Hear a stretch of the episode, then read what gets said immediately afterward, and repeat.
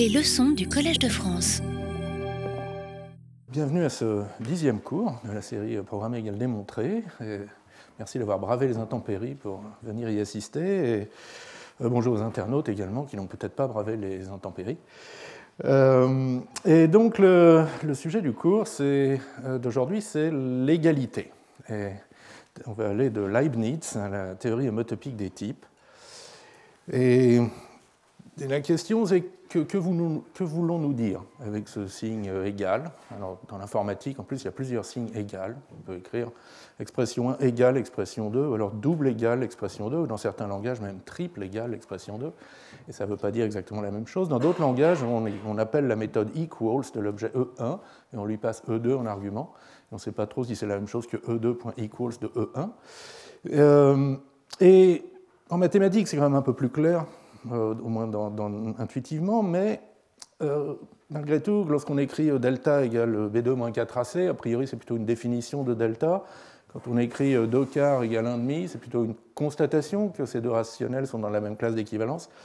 Et quand on écrit EIP égale moins 1, par exemple, c'est un vrai théorème. C'est le résultat d'une analyse mathématique non triviale. Et puis, euh, même en philosophie, la question de l'identité des objets, un vieux problème euh, philosophique qui a, été longuement débattu pendant des siècles. Euh, donc, par exemple, le, bateau de Thésée, qui est très bien entretenu pendant des dizaines d'années, en changeant régulièrement les planches pourries. Et à la fin, on a changé toutes ces planches, et c'est encore le bateau de Thésée. Bon, je vous laisse y réfléchir. Et, donc, commençons par quelques notions d'égalité quelques définitions qui ont été proposées, et en particulier l'égalité dite de Leibniz, qui est peut-être euh, euh, historiquement la, première définition qui soit à la fois mathématiquement rigoureuse et, et, philosophiquement fondée. Donc deux objets sont égaux si et seulement si toute propriété vraie de l'un est aussi vraie de l'autre. Et ça, en, vous êtes en logique d'ordre supérieur, si vous pouvez quantifier sur tous les prédicats, donc toutes les propriétés d'un objet, euh, ça vous donne une définition de l'égalité x est égal à y, ça veut dire très exactement que pour tout prédicat p, p de x est vrai si et seulement si p de y est vrai. Alors Leibniz n'a pas tout à fait écrit comme ça. Euh, en fait, avant Leibniz déjà, une, des directions de, l'équivalence euh, euh, était connue depuis bien avant Leibniz, donc ça s'appelle le principe d'indiscernabilité des identiques. Donc c'est si deux entités sont identiques, alors elles possèdent les mêmes propriétés. Donc Leibniz a rappelé dans plusieurs de ses textes. Euh, ce qui est vraiment associé au nom de Leibniz, c'est la, réciproque, le principe d'identité des indiscernables. Si deux entités possèdent exactement les mêmes propriétés, alors elles sont identiques. Elles ne diffèrent que solo numéro, elles ne diffèrent qu'en nombre, mais pas euh, dans leur nature. Et c'est ça aussi qui a été le plus controversé euh, à l'époque de Leibniz et depuis. Alors il y a des variations sur l'égalité de Leibniz. On peut axiomatiser ça en logique du premier ordre. Euh, donc on se donne un axiome de réflexivité pour tout x, x est égal à lui-même, et un schéma d'axiomes, donc une infinité d'axiomes, un axiome par prédicat p, qui dit que donc, si x est égal à y, alors p de x équivaut à p de y. Et en fait, on a l'impression qu'on a montré qu'un des sens euh, mais euh, la réciproque s'ensuit, parce que si vous avez P de x équivaut à P de y pour tout prédicat P, en choisissant euh, astucieusement le prédicat P, vous pouvez montrer que x est égal à y. De même, on peut dissymétriser un peu la, définition en remplaçant l'équivalence, P de x équivaut à P de y, par une implication. P de x implique P de y. Donc si x est égal à y, x est égal à y, si et seulement si, toute propriété vraie de x l'est aussi de y, mais pas forcément dans l'autre sens. Alors on a l'impression qu'on est en train de faire jouer des rôles différents à x et y, ce qui n'est pas très intelligent pour une définition de l'égalité, mais en fait c'est équivalent. Encore une fois, en choisissant intelligemment votre prédicat P, D'accord, euh, P étant de la forme lambda z, P de z implique P de x, et, euh, euh, il va, vous allez finir par obtenir P de y implique P de x, et donc resymétriser la définition. Euh, alors une autre définition, euh, je crois même que c'est comme ça qu'on m'a appris ce que c'était que l'égalité en classe préparatoire, euh, c'est en termes de relation d'équivalence. Donc une relation R binaire est, une relation d'équivalence, donc si elle est réflexive, x est relié à x pour tout x, symétrique et transitive. D'accord? Et je crois me souvenir d'une définition de l'égalité comme la plus fine des relations d'équivalence, au sens que c'est l'intersection de toutes les relations d'équivalence, où donc deux objets x et y sont égaux si ils sont reliés par toute relation d'équivalence grand R. Et ça, ça définit d'ailleurs une relation d'équivalence euh, qui est la plus fine euh, par construction. Et on peut montrer sans grande peine que cette définition est équivalente à l'égalité de Leibniz. Mais passons maintenant à la théorie des types. Donc c'est ce qui va nous occuper euh, jusqu'à la fin du cours. Donc dans, ce formalisme de, logique intuitionniste ou de langage de programmation typé, comment est-ce qu'on parle de l'égalité? Et donc, euh, bah, ça a été introduit euh, par euh, Per Martin Löf dans sa version 1973 de sa théorie des types. Donc, il a eu l'idée d'introduire un type, que je vais noter x égale indice A, y, qui est le type des identités entre deux éléments x et y du type A. Donc, vous pouvez voir un élément de ce type, une valeur de ce type, comme une preuve de l'égalité de x et de y. D'accord? Si ce type est, non vite, il y a au moins un terme de ce type, alors x et y vont être égaux, et s'il n'y a aucun euh, euh, terme de ce type, alors ben, on ne sait pas. Et alors, euh, ce type, il est équipé d'un constructeur et d'un éliminateur. Donc le constructeur, sans grande surprise, c'est l'axiome de réflexivité. Et donc pour tout, le, type x égale x est habité, pour tout x, par la constante Reffel de A appliquée à x. Et euh, alors l'éliminateur est compliqué. Et la propriété, l'égalité qu'il doit vérifier ne fait pas beaucoup de sens à la première vue non plus. Donc je vais essayer d'expliquer ça calmement. Euh, donc un éliminateur, donc ça, va nous permettre de conclure des choses sur un certain prédicat C qu'on passe en argument. Alors c'est quoi ce prédicat C? C'est un prédicat à trois arguments. Donc il prend un x, un y de type A et une preuve que x est égal à y. D'accord? Et armé de ces trois choses, il vous renvoie euh, une valeur, plus exactement, on peut penser à ça comme une proposition logique. Bien. Et donc maintenant, on voudrait montrer que pour tout x et y qui sont égaux, donc pour tout x et y pour lesquels on a un terme s du type x égale y, le prédicat C est vrai de x, de y et de s. D'accord? Et ce que dit euh, cette règle, c'est qu'il suffit de montrer que C est vrai dans le cas trivial, où ces deux arguments x et y, c'est la même variable z, et sa preuve d'égalité, c'est la preuve triviale que z égale z, la preuve de réflexivité. D'accord? Et donc, il suffit de montrer que C est vrai dans ce cas très particulier, et maintenant, il va être vrai pour tout, x et y qui sont égaux.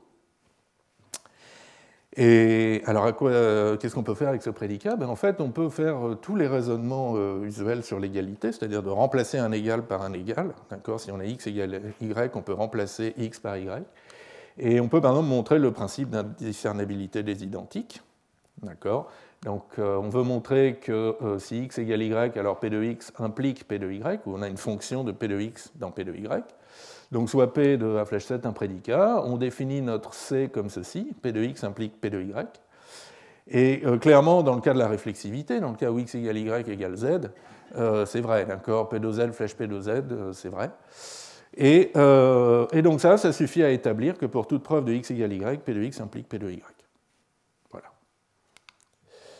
Et donc, quand on interprète ce type, euh, x égale y au type A euh, via Curie-Howard comme une proposition, c'est vraiment équivalent à l'égalité de Leibniz. On a la réflexivité, puisque ce type x égale x est habité, et on a l'indiscernabilité des identiques euh, qu'on vient de démontrer. Et, et du coup, l'identité des indiscernables suit tout de suite. Et ce qu'on a en plus par rapport à l'égalité de Leibniz ou d'autres présentations qu'on a vues jusqu'ici, c'est que euh, bah, ces preuves d'égalité, c'est un objet concret. C'est comme des, entiers, des listes, des paires. On peut calculer avec de manière effective. Et par exemple, en utilisant l'éliminateur J, on peut définir des termes. Alors, il y en a un que je vais appeler sim de A, bien sûr, symétrie. Euh, si vous lui donnez un x, un y et une preuve d'égalité x égale y, il vous rend une preuve d'égalité y égale x. Un autre, c'est la transitivité. Vous lui donnez trois, euh, valeurs, x, y, z, une preuve que x égale y, une que y égale z, il vous construit une preuve que x égale z. Donc ces termes montrent que euh, l'égalité de, Martin Löf est, euh, est, bien une relation d'équivalence. Mais ils permettent aussi de calculer, par exemple, si vous faites la transitivité d'une preuve que x égale y avec sa symétrique, d'accord, eh bien, en fait, vous obtenez, après un peu de calcul, la réflexivité de l'égalité en x. D'accord Donc, on, on peut calculer un petit peu sur ces preuves d'égalité, on va voir que, en fait, c'est très important. Euh, alors, Maintenant, si on est en coq ou en agda, on dispose de familles inductives. D'accord Donc, on peut définir des types inductifs par constructeur, et ça, ça s'étend également aux prédicats, qu'on peut définir inductivement par des règles d'inférence. Et en fait, quand on a ce mécanisme général, l'égalité, c'est un prédicat inductif comme les autres. Vous pouvez le définir comme ceci. Donc là, c'est EQ, donc avec un paramètre A qui est un type, et donc c'est une famille inductive à deux euh, donc qui prend deux paramètres de type A et vous rend une proposition. Et il n'y a qu'un seul constructeur qui correspond à la réflexivité, qui vous dit que pour tout x de type A, EQAXX est vrai. D'accord Alors dans Coq, si vous regardez la bibliothèque standard de Coq, on emploie une variante qui est logiquement équivalente, mais euh, parfois plus pratique d'emploi, où l'idée c'est que le x est un paramètre. Donc en fait, il y a deux paramètres, A qui est un type, X de type A, et maintenant ça vous donne un prédicat sur les A, et qui n'est vrai que sur, euh, X. Mais c'est exactement équivalent d'un point de vue logique. C'est juste que les, tactiques de Coq travaillent un petit peu mieux avec cette définition-là. Et euh, vous savez, euh, dans ces systèmes, Coq, Agda, Coq en particulier, quand on définit un, un prédicat inductif, il y a un principe d'induction qui est automatiquement engendré. Et en fait, ce que Koch engendre avec cette définition-là, c'est le principe d'indiscernabilité des identiques. Euh, présenté, enfin, il faut cligner un petit peu des yeux, mais on va le revoir tout de suite. Donc, si vous avez une proposition P de A flèche propre qui est vraie de X, alors pour tout Y égal à X, P est vrai de Y.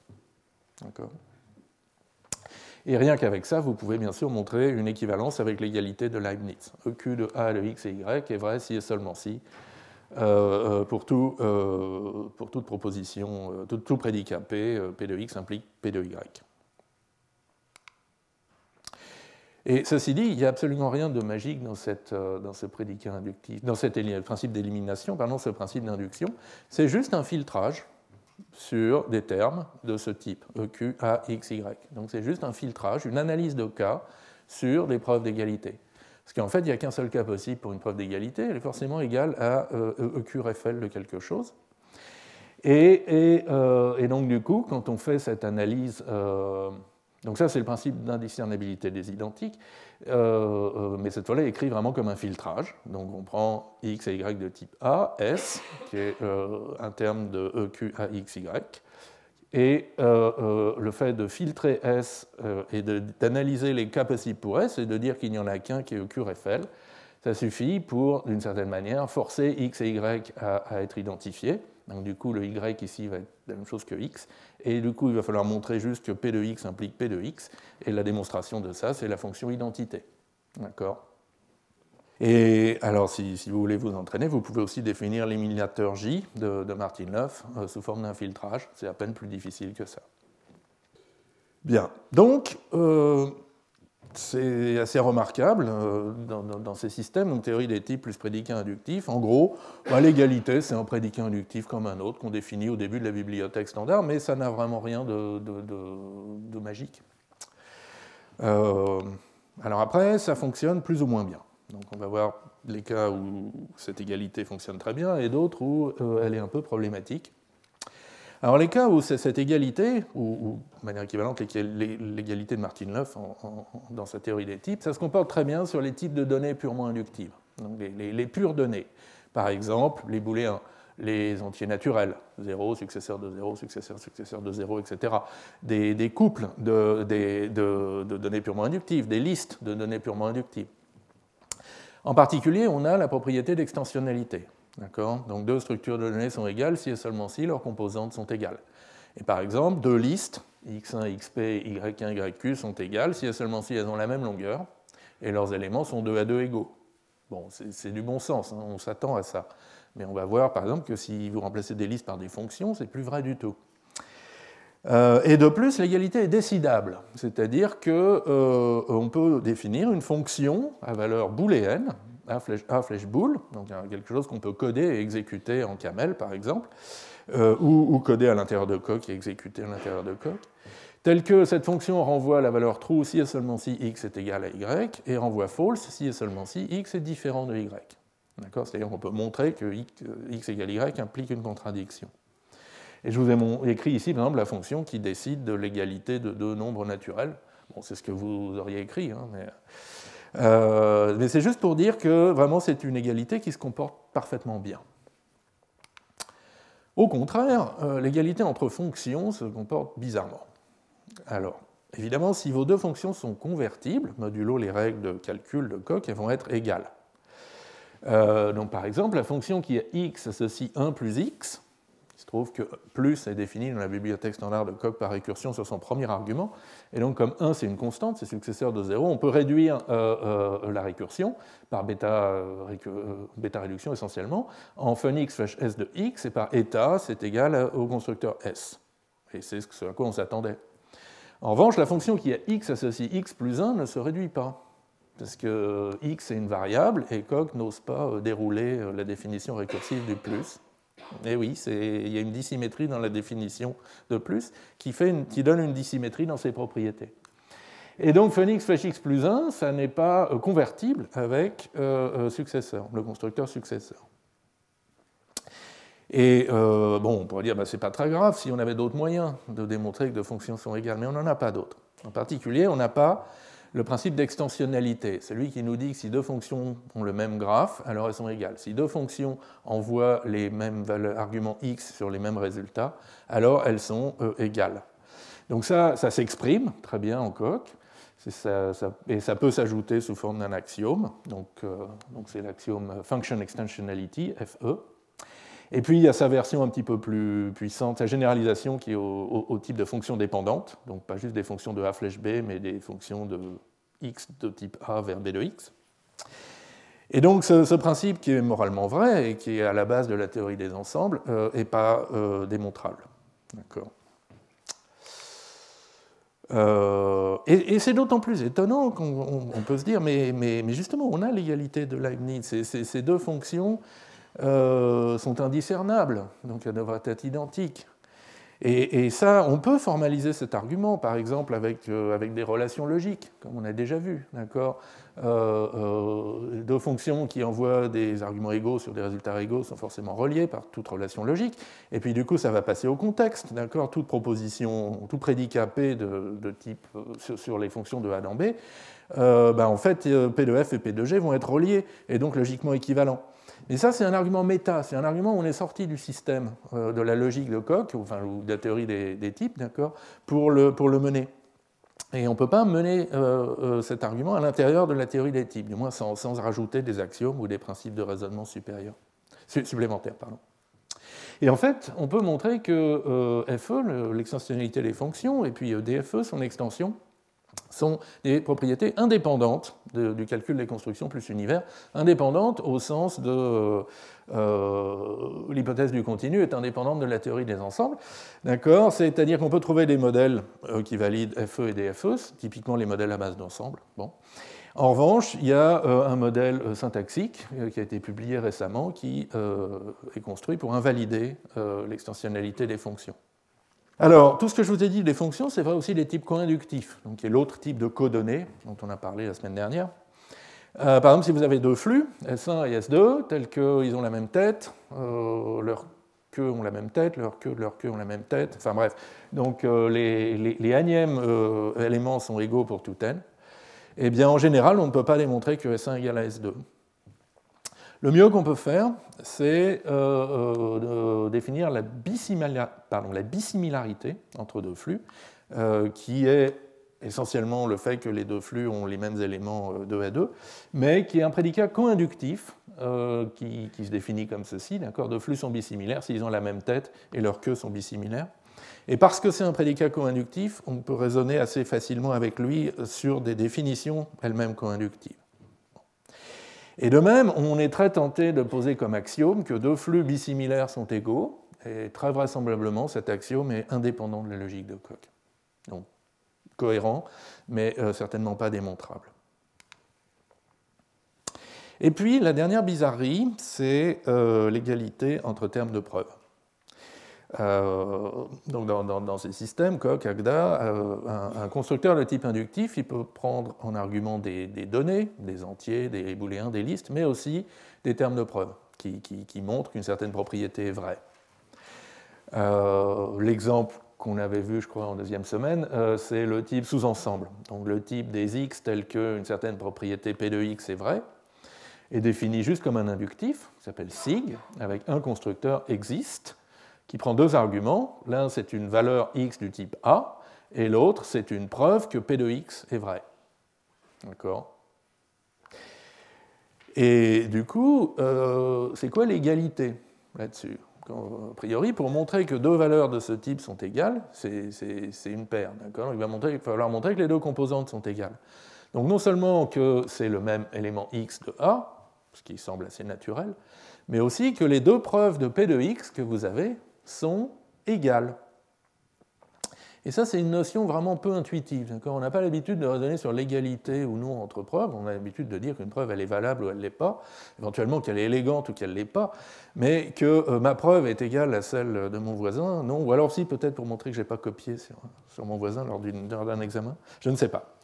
Euh, alors un exemple où la, difficulté se pose, donc euh, il y a une construction classique de Z, les entiers relatifs, qui est un quotient de n croix n. Donc l'idée, c'est qu'on va représenter moralement un entier relatif comme la différence entre deux entiers naturels. D'accord? Suivant que l'entier naturel est plus grand ou plus petit, vous allez obtenir des nombres positifs ou négatifs. Et puis, il y a une manière d'avoir des représentants canoniques qui est de forcer un des deux nombres à zéro. D'accord? Et donc, on peut dire Z, c'est l'ensemble des couples de Nat euh, tels que soit la première composante est zéro, et moralement ça va représenter un nombre positif, soit la deuxième ou nul, soit la deuxième composante est 0, ça va représenter un nombre négatif ou nul. Pourquoi pas?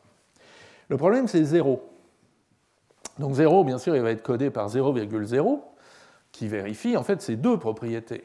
Donc tout va très bien. Sauf que, ben, en fait, il y a deux preuves différentes du fait que 0 égale 0 ou 0 égale 0. D'accord? Il y a celle qui dit que la partie gauche est vraie, parce que 0 est égal à 0, et celle qui dit que la partie droite est vraie, parce que 0 est égal à 0. Et ça, ça vous donne deux définitions pour le 0 de z. D'accord Dans les deux cas, la partie x du, type sous-ensemble, c'est la paire 0, 0, mais les démonstrations sont différentes. Ne sont pas la même. syntaxiquement, ne sont pas la même. Et du coup, il n'y a pas moyen de montrer que 0 est égal à m0. Et, mais ce qui est très drôle, c'est qu'il n'y a pas non plus vraiment de moyen de montrer qu'ils sont différents. Mais ça, c'est encore une bizarrerie hein, euh, du, système. Euh, donc, euh, donc c'est quand même rageant, d'accord Pourquoi ces, deux valeurs du type sous-ensemble seraient différentes Elles sont dans le sous-ensemble, même si c'est pour des raisons qui ne sont pas exactement la même. Et, très clairement, quand on travaille avec ces types sous-ensembles ou avec bien d'autres types inductifs qui contiennent des termes de preuve, on voudrait que des deux valeurs du type sous-ensemble soient égales dès que leurs premières composantes x sont égales. D'accord? Et ça, ben, c'est étonnamment difficile.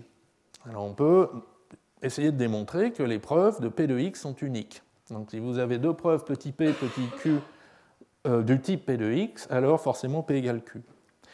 Et souvent, vous n'arriverez pas à démontrer euh, cette propriété, euh, parce qu'elle est fausse, ou parce que la, logique de Coq est suffisamment restreinte pour vous empêcher de la montrer.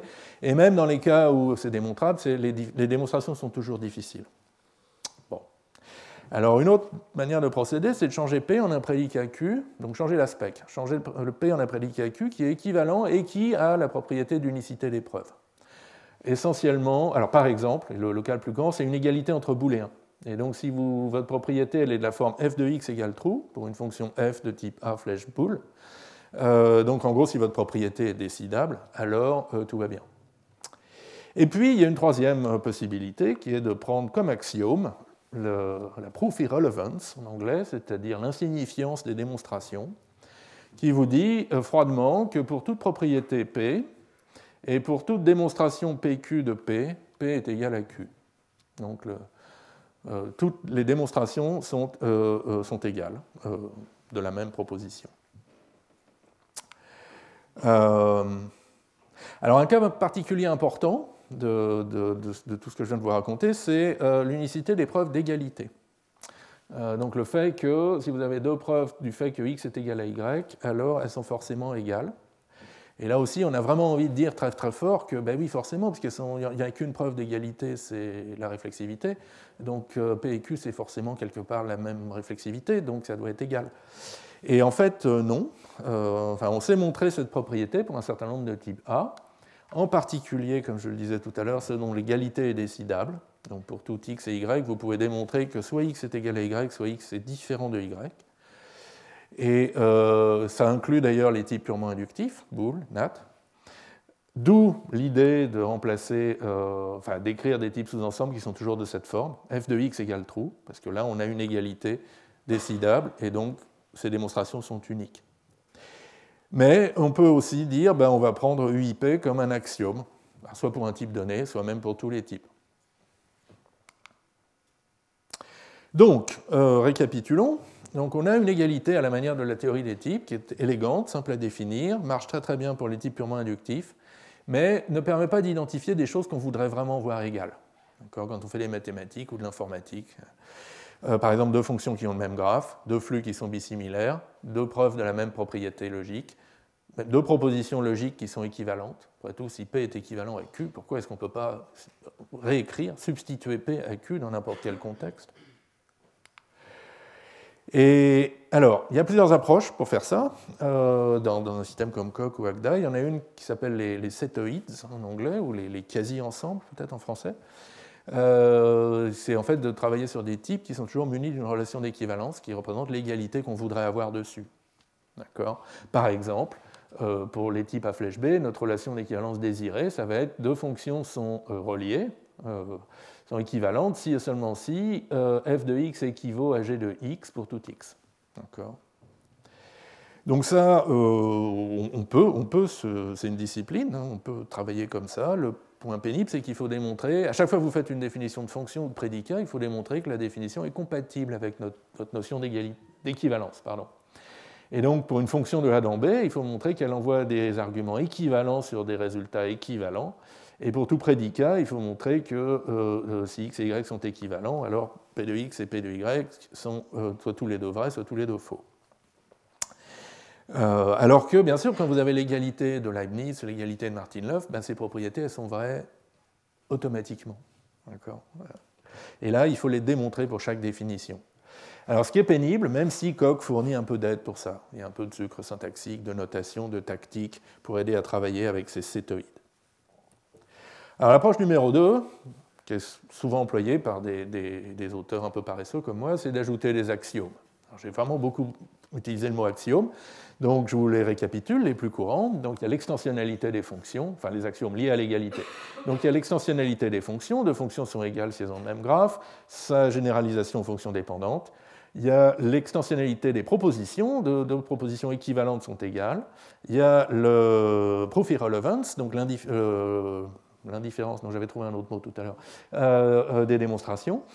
Et, euh, le cas particulier, donc l'unicité des, preuves d'égalité, donc, qui est PI, mais spécialisée pour les preuves d'égalité. Et on a de très très bonnes raisons de croire que ces axiomes sont cohérents, au moins avec le calcul des constructions plus des univers, avec, essentiellement avec des, raisonnements à base de modèles ensemblistes. Avec Coq tout entier, c'est moins clair. Il y a eu, il y a quelques années, une interaction malheureuse entre l'axiome PE et le critère de, euh, le critère de garde, c'est lui qui vous garantit qu'une fonction récursive est bien structurelle et donc termine. Bon.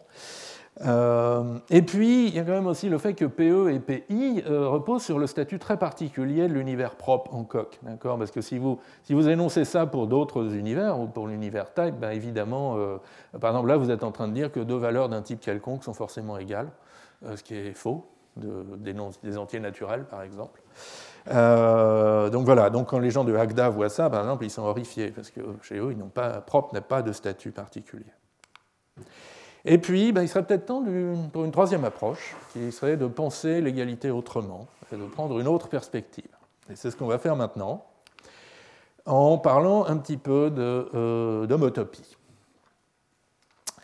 alors c'est quoi l'homotopie? Je ne suis vraiment pas spécialiste de ça, mais c'est un outil de la topologie algébrique qui s'intéresse aux déformations continues entre deux objets topologiques. Alors un exemple essentiel d'objet topologique, c'est un chemin. Donc vous avez deux points A et B dans un espace, grand A. Un chemin, comme f, c'est en fait une fonction continue de l'intervalle euh, réel 0,1 dans A, tel que f de 0 c'est A, donc le point de départ c'est A, f de 1 c'est B, le point d'arrivée c'est B, et entre les deux, vous parcourez des points de A de manière continue. Maintenant, c'est quoi une déformation continue? Eh bien, par exemple, entre, si j'ai deux chemins, F et G, qui vont de A à B, je peux, euh, vais dire qu'ils sont homotopes si j'ai euh, en fait une famille continue de chemins qui, part de f et qui arrive en g.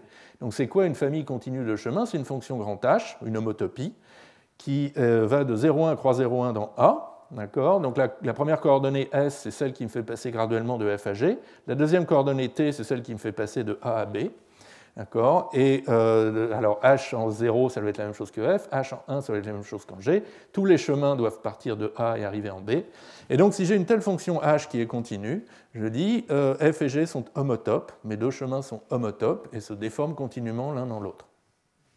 Bien. Alors quel est le lien? Pourquoi ça nous donne des idées sur l'égalité? Voilà une petite histoire. Donc, euh, on a un archipel, euh, grand A, composé de plusieurs îles, dont la devise est liberté, égalité, connexité. Et la tradition de cet archipel, c'est que deux habitants de l'archipel sont égaux s'il existe un chemin terrestre qui les relie. Parce que s'il y a un chemin sur la terre ferme qui va de l'un vers l'autre, ils peuvent marcher le long de ce chemin, se rencontrer et constater leur égalité. En revanche, s'ils sont sur deux îles différentes, ben, ce n'est pas possible. Et donc ils ne peuvent pas constater leur égalité.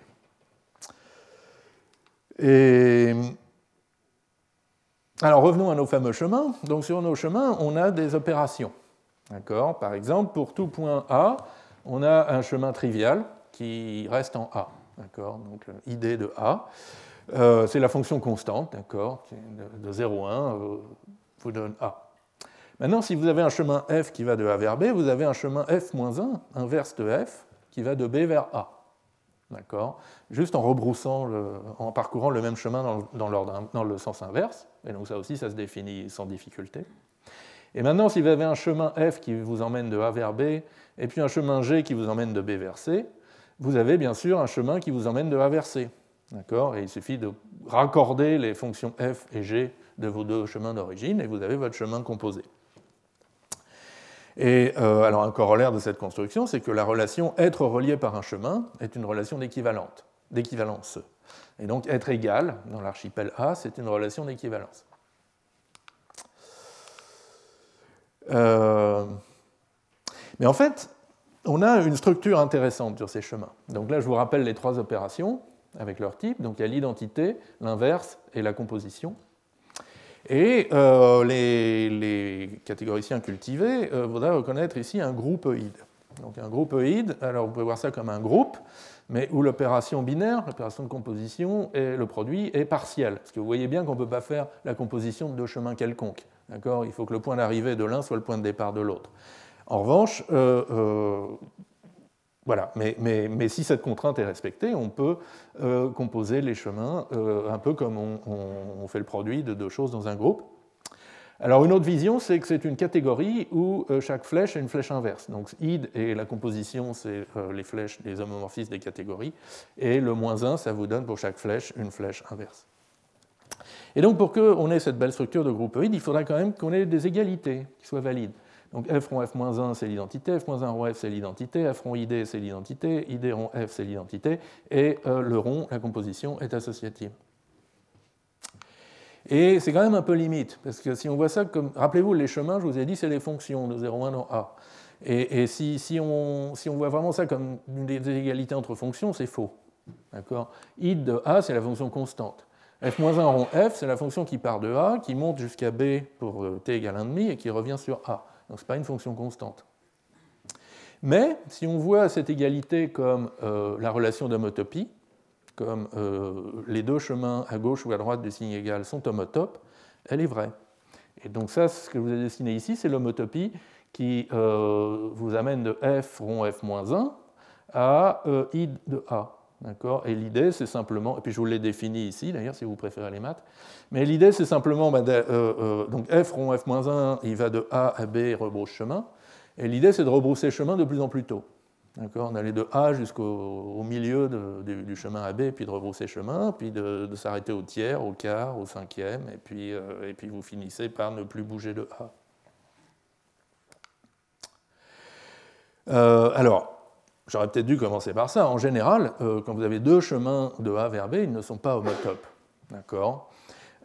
Et de même, un lacet, un chemin qui va de A vers A, en général n'est pas homotope à au chemin identité. Il suffit que sur une de vos îles, vous ayez un lac au milieu, d'accord? Euh, Et du coup, les chemins qui passent à gauche du lac ou à droite du lac ne sont pas homotopes. Euh, deux chemins qui passent à gauche, comme ici, sont homotopes, deux chemins qui passent à droite sont homotopes, mais euh, ici, vous n'arriverez pas à déformer celui-là en celui-là sans tomber dans le lac, d'accord sans, sans, passer par l'eau, et vous n'avez pas le droit. Même chose pour le lacet. On voit bien que ce lacet qui fait un tour autour du lac, vous n'allez pas pouvoir le resserrer, le contracter en un seul point.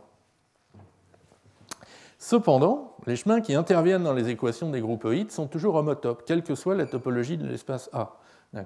Euh, aller de A à B et rebrousser chemin sur exactement le même chemin, euh, on est sûr de ne pas tomber dans le lac. Et donc, si on lit égal comme homotope, on a bien euh, ces égalités, ces, ces, propriétés des groupoïdes. Mais pourquoi s'arrêter là?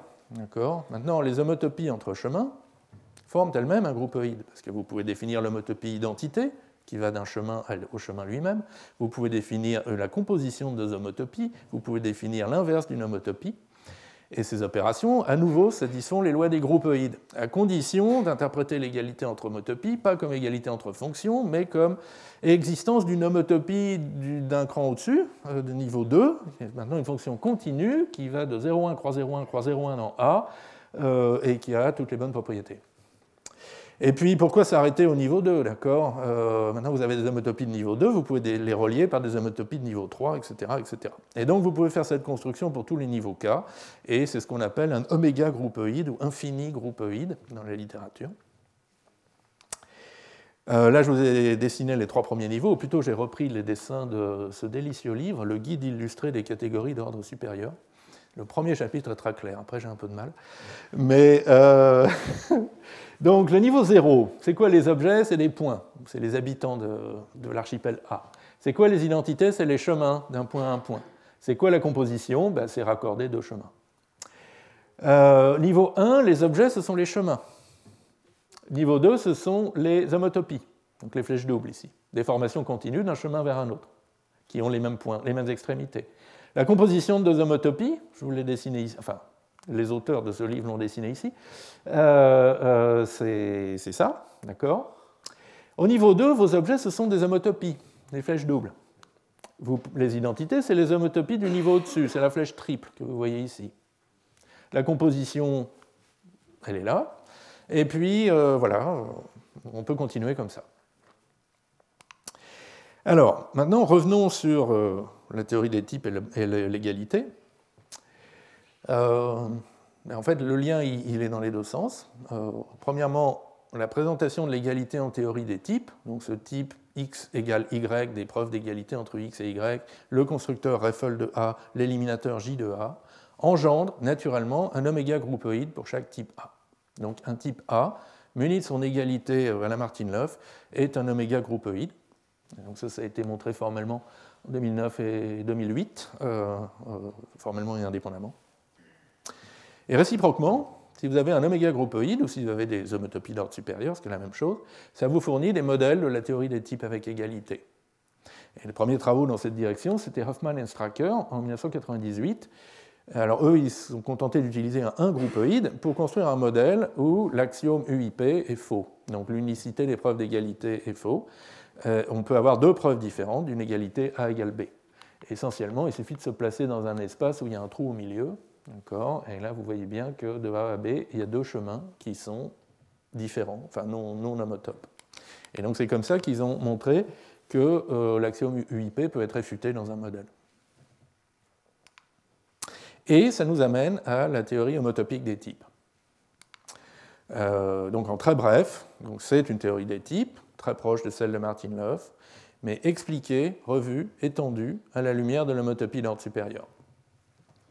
Alors c'est un développement récent, c'est, euh, je crois que le, mot euh, homotopy type theory est apparu à la fin des années 2000, et c'est vraiment une convergence d'idées et de personnes. Donc entre d'un côté des mathématiciens, en particulier Vladimir Voevodsky, euh, donc, qui a eu la médaille Fields en 2002 pour ses travaux en géométrie algébrique et en topologie algébrique, et qui était un peu à la recherche de, formalisme sur machine pour euh, faire ses preuves, et donc il s'est intéressé à Koch, qui a tout de suite dit ah, mais l'égalité ça va pas du tout, et a appliqué son regard justement d'expert de l'homotopie. Et en parallèle, il y avait des travaux de catégoriciens, euh, comme Steve Avodet ou Michael Warren, qui eux s'intéressaient aux catégories d'ordre supérieur et aux groupoïdes euh, et aux oméga groupoïdes. Et puis l'intérêt d'informaticiens et logiciens comme Stryker, Thierry Cocan, qui sera notre séminariste euh, la semaine prochaine, et d'autres qui euh, connaissent parfaitement la théorie des types et cherchent à la rendre plus utilisable. Et donc de cette rencontre euh, est sortie bon, d'abord une année spéciale à l'Institute of Advanced Studies à Princeton, et, où 20-30 spécialistes ont, phosphoré ensemble pendant un an. Et euh, on produit un ouvrage collectif qui est absolument remarquable, qui s'appelle Homotopy Type Theory, Univalent Foundations of Mathematics. Il est remarquable à plusieurs titres. D'abord, il est disponible librement sur le web. Vous pouvez acheter des copies imprimées pour pas très cher, mais à l'origine, c'est un texte librement disponible. C'est euh, une, remarquable explication de la théorie des types à destination euh, compréhensible des mathématiciens. C'est aussi une refondation de pans entiers de mathématiques au-dessus de la théorie des types et de l'homotopie. Euh, vraiment un, ouvrage absolument remarquable. Et donc, je vais vous en donner un petit aperçu, et puis euh, vous renvoyer euh, au livre pour, si vous voulez vraiment savoir de quoi il s'agit. Donc, quels sont les types de la théorie homotopique des types? C'est essentiellement les mêmes que la théorie des types de Martin Löf. Donc, on se donne des types énumérés empty, type vide, unit, un élément, bool, à deux éléments on se donne des produits dépendants et des sommes dépendantes, donc des types pi généralisant les fonctions, des sigma généralisant le produit cartésien. On a les cas dégénérés, des fonctions non dépendantes et euh, des produits cartésiens. On a des sommes aussi, A plus B. On a des identités, donc des preuves d'égalité, A égale B au type A. Et puis on a des univers. Et une des idées euh, de base de Voevodsky en particulier, c'est de classer les types suivant leurs égalités, suivant la, forme de leurs égalités. Euh, et en particulier, on distingue les propositions, les mere propositions dans le livre, les simples propositions, qui sont en fait les types A, dont toutes les valeurs sont égales. D'accord? Donc pour tout x et y dans A, x de type A, x est égal à y. Et puis les ensembles, sets dans le livre, ce sont les types A tels que les identités sont uniques. D'accord? Donc le type des identités x égale A est une proposition, ou si vous déroulez, donc pour tout x, y de type A, pour toute preuve PQ que x est égal à y, P est égal à Q. Et en d'autres termes, tout ce qu'on dit, c'est que les ensembles, ce sont les types qui satisfont déjà l'unicité des preuves, l'UIP. D'accord? Donc UIP n'est plus un axiome, c'est une espèce de, classifieur, de, de, critère, pardon, en bon français, qui euh, vous distingue les ensembles de, des objets plus compliqués que les ensembles. Et euh, de même, les propositions, ce n'est pas euh, des types qui sont dans un certain univers comme en Coq, c'est juste les types qui satisfont déjà proof irrelevance. D'accord? Et, comme, dit euh, Voevodsky dans un de ses textes, euh, dans ses exposés, oui, en fait, donc les logiciens, ils travaillent à ce niveau-là, d'accord. Euh, les mathématiciens normaux, ils travaillent à ce niveau-là. Et puis, nous, les spécialistes de, mathématiques catégoriques, on travaille un cran plus haut, et ainsi de suite. alors, quelques exemples de propositions. on peut montrer que unit, le type à un élément, est une proposition. Empty, le type vide, est une proposition. Euh, le type des fonctions de A dans B est une proposition. Si B est une proposition, alors il vous faut l'axiome d'extensionnalité des fonctions. Vous pouvez montrer que les fonctions de A dans vide, sont moralement la négation, euh, euh, sont toujours une proposition. un produit dépendant est une proposition, donc si B de x est toujours une proposition. Un, produit cartésien dépendant est une proposition si A et B sont des propositions. Euh, en général, la somme A plus B n'est pas une proposition. Alors, euh, même si A et B sont des propositions, il faut en fait que A et B soient mutuellement exclusifs. Et c'est ce qu'on avait déjà vu tout à l'heure avec les deux preuves de 0 égale 0. Unit plus unit, ça a deux valeurs différentes. Injection à gauche de unit, injection à droite de unit. D'accord euh, et pour la même raison, sigma, le, produit dépendant, n'est pas une proposition en général. Puis quelques exemples d'ensemble. Donc les types énumérés, empty, unit, bool. A flèche B, si B est un ensemble. Un produit dépendant, si B de x est un ensemble pour tout x de type A. Un produit cartésien, une somme, si A et B sont des ensembles. Euh, un sigma, une somme dépendante. Et euh, un type A, qui, si A est une proposition. Donc si vous n'avez qu'une valeur dans votre type, euh, les preuves d'égalité sont triviales. ce qui est assez rassurant, ça veut dire que quelque part on peut Enfin, dans la plupart des cas, on va s'arrêter. D'accord? On va finir par tomber sur des propositions qui elles-mêmes ont des preuves d'égalité triviales. Et puis voilà. Euh, alors qu'est-ce qu'on peut faire avec ça? Ben, On peut revisiter euh, la, la, correspondance de Curie-Howard, la correspondance entre proposition et type.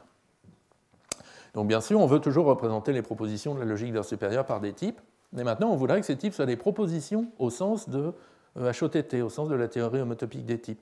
Donc vous voulez que ce soit des types qui, en plus, ont, euh, euh, dont, tous les éléments sont, égaux. Et l'astuce, alors le, codage normal de Curie-Howard, ça ne marche pas, parce que comme on l'a dit, coder le OU par un plus, par exemple, la somme n'a pas la propriété d'être une proposition. Et donc l'astuce, c'est d'utiliser, quand nécessaire, un opérateur dit de troncature propositionnelle. Donc la troncature de A, c'est un type qui est une proposition. On va voir comment on peut le construire après. Mais, et donc avec ça, bah, c'est facile, On dit que la vérité, c'est interprété par le type unit, la fausseté par le type empty, l'absurdité par le type empty, l'implication par le type flèche, la négation par flèche empty, le et par un produit, le ou par la troncature d'une somme, et donc c'est bien une proposition, le pour tout par un produit dépendant pi, le il existe par la troncature d'une somme dépendante. Alors, qu'est-ce que c'est que cette troncature propositionnelle? Euh, Donc, il y a deux opérations sur ce type troncature de A. D'abord, tout élément de type A doit pouvoir se plonger dans la troncature de A. Si vous avez un élément de type A, alors vous avez IMG de A qui va être dans la troncature. Et puis, on veut pouvoir, euh, et en particulier, bien sûr, IMG de X va être égal à IMG de Y pour tout X et Y, puisque le type A, c'est une proposition. Le type lift de A, pardon, euh, tronqué de A, c'est une proposition. Et puis on a une opération de lift qui nous permet de transformer une fonction qui va de A dans B en une fonction qui va de la troncature de A dans B, à condition que B soit une proposition. Alors essayons d'expliquer un petit peu l'intuition de tout ça. IMG de A, c'est une fonction qui efface toute information sur la valeur de A, puisque dans le type tronqué de troncature de A, tous les éléments sont égaux. Et donc, son, résultat, l'existence d'un terme de type tronqué de A, c'est juste que euh, A, ça veut juste dire que A est habité. Il y a au moins une valeur dans le type A. Et maintenant, si vous avez une fonction de A dans B et que B est une proposition, rappelez-vous, dans une proposition, toutes les valeurs sont égales. Donc ça veut dire que la fonction f, elle est constante. Elle renvoie le même résultat, quel que soit son argument. Tout ce qui importe à cette fonction, c'est que le type A est habité, qu'il existe au moins un petit a de type A pour qu'on puisse l'appliquer. Et donc, d'où cette idée de dire que f, moralement, n'a pas besoin de regarder, euh, n'a pas besoin d'avoir accès à la valeur de A, elle a juste besoin d'avoir accès à la valeur de troncature de A. Euh, et on voit bien comment ça marche, enfin, on va voir comment ça marche dans le cas du codage de P ou Q par troncature de P plus Q. la troncature cache lequel de P ou Q est vrai. Donc on ne peut plus écrire de fonction qui euh, prend euh, euh, un terme de type collage de P ou Q et nous renvoie un booléen qui est vrai si on est dans le cas P et false dans l'autre cas. Alors que P plus Q, si c'était juste une somme ordinaire, on pourrait. Cependant, grâce à Lift, on peut quand même faire une analyse de cas, soit P est vrai, soit Q est vrai, mais uniquement pour conclure une proposition grand terme, pas pour calculer un booléen. Et euh, du coup, d'ailleurs, vous pouvez facilement écrire des termes qui euh, implémentent, euh, si j'ose dire, qui réalisent les, les règles d'introduction et d'élimination de la conjonction. D'accord? Donc l'élimination, elle est ici, et bien entendu, c'est un lift d'une analyse de cas sur la somme. Bien. Et en fait, donc ce lifting, cette, pardon, cette troncature, c'est un cas particulier de type inductif d'ordre supérieur. donc les HIT, les Higher Inductive Types. Alors rappelez-vous les types inductifs usuels. C'est un type qui est défini par les constructeurs, et les constructeurs engendrent les valeurs du type. Donc pour les naturels, les entiers naturels, c'est engendré par la constante O et par le constructeur S, qui est de nat. Un type inductif d'ordre supérieur, il a des constructeurs qui engendrent des valeurs, il a aussi des constructeurs qui peuvent engendrer des égalités, qui vont engendrer des chemins entre les valeurs du type. Donc des égalités en plus de l'égalité par défaut. Et puis même, vous pouvez avoir des chemins entre chemins, si vous voulez. Alors, on va déjà commencer par un exemple simple. Euh, donc, on va définir les entiers modulo 4. Et on va dire ben, c'est engendré par, le constructeur, par la constante 0, par le successeur, et par l'équation qui dit que euh, successeur à la puissance 4 de O, c'est O. D'accord? Donc 4 égale 0. Modulo 4, c'est vrai. Euh, alors il y a d'autres exemples de manière générale, un hit, vous pouvez vraiment voir ça comme un type inductif, plus les équations sur le type que vous êtes en train de définir. Donc euh, les, définitions usuelles de Z en coq, par exemple, c'est un type inductif libre. Donc il y a trois constructeurs qui ne se, chevauchent pas. Il y en a un pour le zéro, un pour les nombres strictement positifs et un pour les nombres strictement négatifs. Donc ces deux-là prennent des nombres positifs. Et donc vous voyez bien que chaque Z, il est dans un seul de ces trois cas. Alors il y a une définition plus naturelle qui consiste à dire ben, soit c'est un at, soit c'est l'opposé d'un at. Le problème, c'est que vous avez deux zéros, donc euh, votre type, il est plus vraiment. Enfin, il est bizarre. Mais avec un hit, vous pouvez égaliser ces deux zéros. Dire que z neg de 0, l'opposé de 0, c'est la même chose que z post de 0, c'est-à-dire 0. Euh, plus bizarre encore, vous pouvez engendrer z, de la même manière que n est engendré par 0 et successeur, z est engendré par 0 successeur et prédécesseur, à condition de dire que successeur et prédécesseur sont inverses l'un de l'autre. Et donc là, en travaillant un peu sur cette définition, enfin ces trois définitions, on peut montrer qu'elles sont équivalentes, qu'elles définissent des types isomorphes. Bon, mais revenons à notre exemple de Z4, parce que c'est le plus simple. Euh, comment est-ce qu'on fait une analyse de cas Parce que la déclaration, elle nous donne gratuitement une égalité. Ok, mode 4 est vrai. Mais maintenant, il va falloir la respecter, cette égalité. Si je définis une fonction, où je fais une analyse de cas sur une valeur de type Z4, donc avec un cas 0, où j'envoie A, un cas successeur de M, où je renvoie F de M, il faut que cette analyse de cas renvoie le même résultat si n c'est 0 et si n c'est euh, successeur puissance 4 de 0. D'accord? Et donc j'ai une obligation de preuve qui vient avec ce, bout de programme, ce filtrage, qui est que f de s cube de 0 est égal à a, puisque f, va être appelé sur s cube si l'argument n est égal à s carré, euh, euh, s, puissance 4 pardon, de m. Oui, de 0.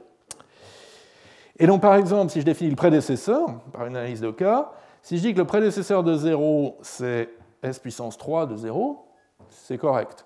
Et puis, euh, le prédécesseur du successeur, c'est de m, c'est m, bien sûr. C'est correct, d'accord Puisque euh, que ce soit 0 ou 4, j'obtiens bien 3 comme prédécesseur. En revanche, si je définis le prédécesseur à la manière de Koch sur les antinaturels, le prédécesseur de 0, c'est 0, et bien c'est incorrect. D'accord? Et en fait, cette obligation de preuve, elle apparaît dans le type du récurseur. Donc rappelez-vous, quand on a des types inductifs, on peut travailler dessus par filtrage ou euh, en utilisant des fonctions de récursion, une fonction d'ordre supérieur qui va faire l'analyse de cas et la récursion. Et pour un type inductif ordinaire comme NAT, le récurseur, il prend un argument par constructeur de valeur. D'accord? Donc le récurseur pour NAT, il y a un type x du résultat attendu, il y a une valeur de type x qui correspond au cas 0, il y a une fonction de x dans x qui correspond au cas s, et à partir de ça, ça vous induit une fonction de nat dans x.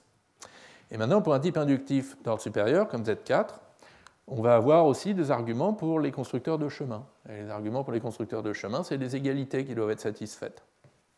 Donc le récurseur pour Z4, il y a le cas 0, qui est une constante petit z de type x, il y a le cas s, qui est une fonction petit s de x dans x, et il y a la condition de cohérence qui correspond à un mode 4, qui est que euh, S de S de S de S de Z doit être égal à Z. D'accord? Et alors pour le prédécesseur, par exemple, bah, ça marche très bien. D'accord? Donc ça, c'est la définition du prédécesseur, non plus comme un filtrage, mais comme euh, une, récursion, si j'ose dire, une application du récurseur. Et en particulier, la preuve qu'il faut montrer, c'est juste le fait que s puissance cube de 0 égale s au cube de 0. Euh, puis vous pouvez vous amuser à, écrire des fonctions comme ça avec ce récurseur. Par exemple, vous arrivez à faire l'édition, c'est un petit peu plus difficile, mais bon. Donc l'addition, on va choisir de, additionner, de, faire la récurrence sur n, le deuxième argument. Et donc du coup, ben, c'est facile, le cas de base c'est m, le cas récursif c'est s, et il faut donner un terme de preuve qui est que successeur puissance 4 de m est égal à m pour tout m, ce qui est un peu plus général que mode 4, mais ce qui se démontre par récurrence sur m. Et pour ça, vous avez besoin d'un récurseur à type dépendant qui est un peu plus compliqué. Bon, je ne vais pas vous montrer le récurseur à type dépendant parce qu'il commence à être pas beau, mais euh, si ça vous intéresse, vous pouvez. Alors, il y a le chapitre 6 du grand livre, mais il y a aussi un petit article de, de Bessold et, ses co-auteurs référencés en bibliographie euh, qui va s'appeler euh, Hits for Programming et qui est plein de bons exemples comme ça. Bien. Alors, quelques autres exemples de hits, très très utiles en pratique. La troncature. Donc la troncature propositionnelle, qui semblait un peu magique tout à l'heure, se définit par un hit, et même c'est un des hits les plus simples. Euh, donc vous avez un plongement de A dans la troncature de A, euh, qu'on avait déjà vu tout à l'heure, et, qui est un constructeur de ce type, et vous avez un constructeur d'égalité qui énonce froidement que euh, toutes x et y du type TR de A sont égaux. D'accord? C'est bien quelque chose qui construit des égalités, dans le type TR de A. Et ça affirme, euh, by fiat, comme disent les, Anglais, que, euh, euh, la troncature est une proposition. Alors maintenant, tout est dans le, récurseur. D'accord? Si vous écrivez le récurseur de ce truc-là, vous voyez que bah, le constructeur IMG est interprété par une fonction i de a dans x, et, euh, mais le type grand X, qui est l'image, ce que vous voulez calculer à partir d'une valeur de type TR de A, eh bien, euh, il doit vérifier cet axiome de proposition, c'est-à-dire euh, être une proposition, c'est-à-dire que pour tout x et y de type grand X, x est égal à y. Et donc, on voit bien que ce récurseur ne s'applique qu'à des types grand X qui sont des propositions. À partir d'une valeur du type TR de A, vous ne pouvez construire que des valeurs de type qui sont des propositions. Mais c'est juste ce qu'on voulait, d'accord? C'est tout à fait suffisant, en particulier pour définir le relèvement d'une fonction, euh, qui est une application triviale du, récurseur. Un autre exemple euh, qui, fait baver d'envie euh, les gens qui font beaucoup de coq ou de Agda, c'est les types quotients. Donc vous savez, en théorie des ensembles, une construction qui sert très souvent, c'est le quotient d'un ensemble A par une relation d'équivalence R sur A, et on dit froidement que c'est l'ensemble des classes d'équivalence de R. Et donc deux éléments qui sont reliés dans A euh, sont injectés, euh, sont, envoyés dans des classes d'équivalence qui sont égales. Donc dans des éléments égaux du quotient A sur R. Et quand on essaye de faire des constructions similaires en théorie des types, en Coq ou en Agda, ben c'est horrible. On y arrive dans des cas extrêmement particuliers par exemple, euh, sans axiome. Pardon. Donc on y arrive dans des cas extrêmement particuliers, juste euh, par exemple si on a euh, un représentant canonique, une fonction de A dans A qui vous calcule un représentant canonique de chaque classe d'équivalence, et si l'égalité dans A est décidable. Mais si vous essayez de faire une construction plus générale, vous avez besoin de tout un tas d'axiomes, dont, la, validité est intuitivement évidente, mais enfin quand même. Et là, avec un hit, en fait, vous pouvez définir le quotient A sur R de manière très très générale. D'accord? Euh, donc là aussi, on a euh, euh, une fonction img qui est un plongement, qui pour toute a vous donne un élément du type quotient q. Et on a un constructeur d'égalité qui dit que img de x est égal à img de y pour toutes x et y qui sont en relation. D'accord? Donc, Et donc ça, ça nous donne la, la, propriété caractéristique du plongement de A dans Q dans une direction. Et si en plus R est une relation d'équivalence, et en travaillant un peu, vous pouvez montrer que la réciproque est vraie, c'est-à-dire que IMG de X est égal à IMG de Y seulement si X et Y sont en relation par R.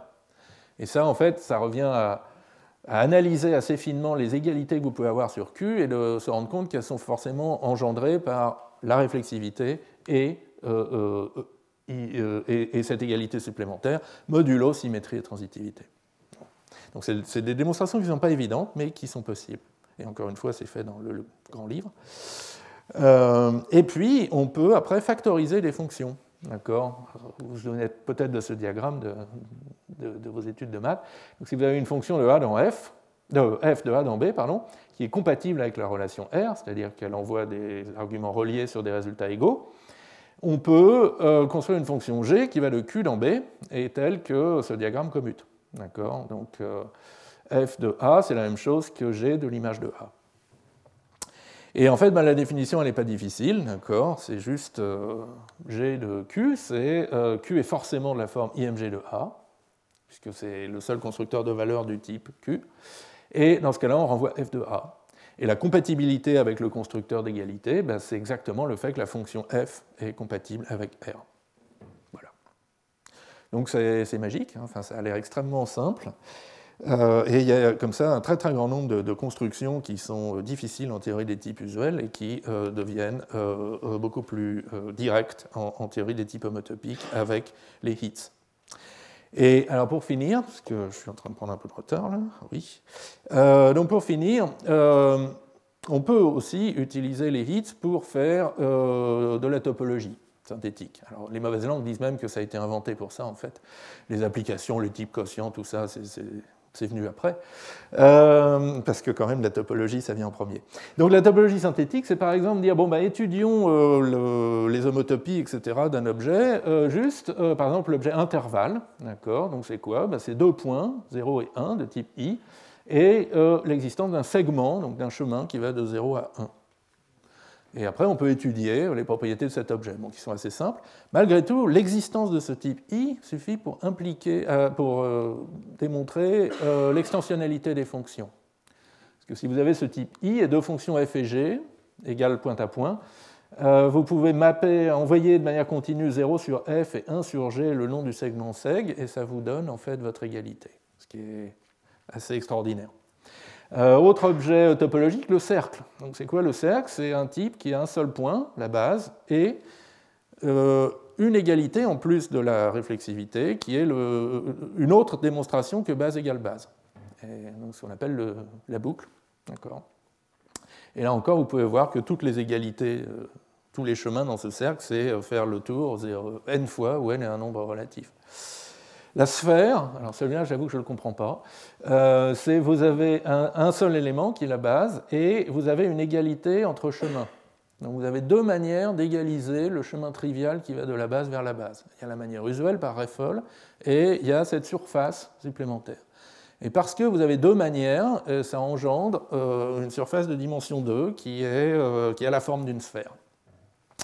Euh, un que j'aime bien aussi, euh, c'est la suspension. Donc, étant donné un type A quelconque, vous pouvez le de, valeur, vous pouvez le transformer en type des chemins de, cet objet. Donc, cet objet, c'est comme un globe terrestre, d'accord? Il y a deux pôles, le nord et le sud, et il y a autant de méridiens, autant de chemins qu'il y a de valeurs dans A. Donc, ça aussi, c'est un moyen très puissant pour construire des objets euh, topologiques et puis des, des espaces topologiques, voir la tête qu'ils ont, leurs propriétés. Voilà, donc euh, il va falloir que... Euh, enfin, j'arrive à la fin de ce cours, donc juste quelques pistes pour aller plus loin. De manière générale, cette théorie homotopique des types est encore en, euh, plein développement. Et donc Thierry Cocan, dans le séminaire de la semaine prochaine, parlera de certains de ces développements les plus récents.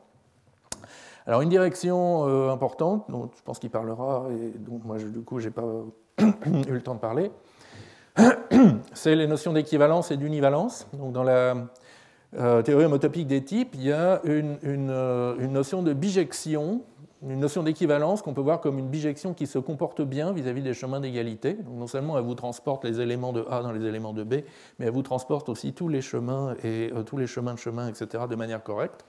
Alors ça, c'est une des définitions possibles, qui a l'air un peu bizarre, mais bon, consiste à dire que toutes les fibres toutes les fibres de la fonction, les fibres de la fonction sont, en fait, sont habitées et sont des propositions. Donc il y a exactement un élément dans chaque fibre, la fibre étant l'image inverse.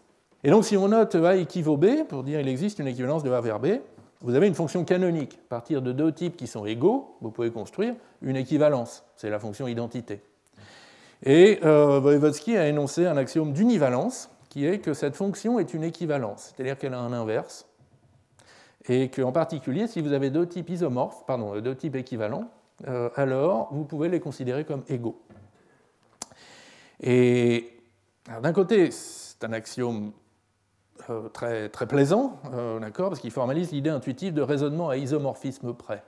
D'accord Si A et B sont deux structures isomorphes, vous avez en gros tout ce qui est vrai dans A et tout est vrai dans B, et finalement, c'est la même structure. Malheureusement, en théorie des ensembles, ce n'est pas toujours vrai. Donc, euh, D'où l'enthousiasme de Matteux comme Voevodsky pour cette, un monde dans lequel cet axiome serait vrai. Après, et puis c'est l'axiome d'extensionnalité ultime. Il implique l'extensionnalité des fonctions, des fonctions dépendantes, des propositions, des flux, de tout ce que vous voulez. Là où ça fait un peu peur, c'est euh, bah, le contenu calculatoire de cette chose n'est pas encore bien clair. Donc des gens comme Thierry Cocan travaillent là-dessus. Et en particulier, on pourrait avoir très très peur que, par exemple, euh, à la fin, le type booléen, euh, est-ce qu'il y a encore que deux valeurs de type booléen? Est-ce qu'il n'y a que vrai et faux? Ou est-ce qu'il y aurait encore de nouvelles valeurs exotiques qui proviennent de l'univalence avec un autre type à deux points qui se trouve être isomorphe à boole, mais en fait, je ne sais pas trop. Bon, bref. Donc, donc voilà, donc c'est un, axiome fort intéressant et très étudié ces cinq dernières années. Et puis je voudrais revenir un peu sur les langages de programmation, parce que c'est quand même ma spécialité. Euh, et qu'est-ce que, euh, quand, on, quand, on, conçoit et qu'on étudie les langages de programmation, qu'est-ce qu'on peut apprendre de la théorie des types homotopiques? Alors beaucoup de choses. Bon, D'abord que l'égalité, c'est pas juste euh, une relation quelconque, C'est vraiment une relation qui est compatible, qui, transporte, qui est bien transportée par toutes vos constructions. Et l'égalité entre égalités, ce n'est pas une question purement euh, euh, académique. On peut retenir l'idée que la notion d'équivalence, donc euh, que la, notion d'équivalence comme une caractérisation très précise de ce qu'est un bon changement de représentation. Vous avez deux types concrets qui représentent la même abstraction. Un changement de représentation de l'une vers l'autre, ce n'est pas juste une bijection entre les deux types. Là encore, c'est une bijection qui doit transporter correctement les égalités les types inductifs d'ordre supérieur, les hits, euh, je trouve ça assez excitant comme un, nouveau moyen pour programmer de manière correcte par construction. vous pouvez avec un hit, vous pouvez déclarer une structure de données par ces constructeurs et des invariants sous forme d'égalité qui doivent toujours être vraies et respectées par euh, toutes vos définitions sur les valeurs de ce type. et c'est un moyen de, programmer correct par construction, qui est différent et je trouve complètement complémentaire de la programmation à type dépendant, qu'on a vu par exemple dans le, séminaire de Thierry Dagan ou, celui de Mathieu Sozo en, décembre, où, là c'est plutôt garantir des, propriétés du résultat que vous obtenez.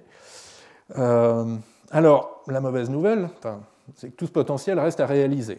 En particulier, il n'y a pas encore d'implémentation complète de la théorie des types homotopiques avec les hits. Euh, il y a des prototypes partiels dans Agda, dans Cog, dans Lean, mais il reste encore des problèmes à la fois métathéoriques et euh, d'implémentation avant d'avoir, euh, de pouvoir vraiment programmer avec des hits, des types inductifs d'ordre supérieur. Voilà, et donc pour finir, donc quelques, quelques références. Donc le grand livre, en particulier les trois premiers chapitres, qui déjà devrait vous occuper un petit moment.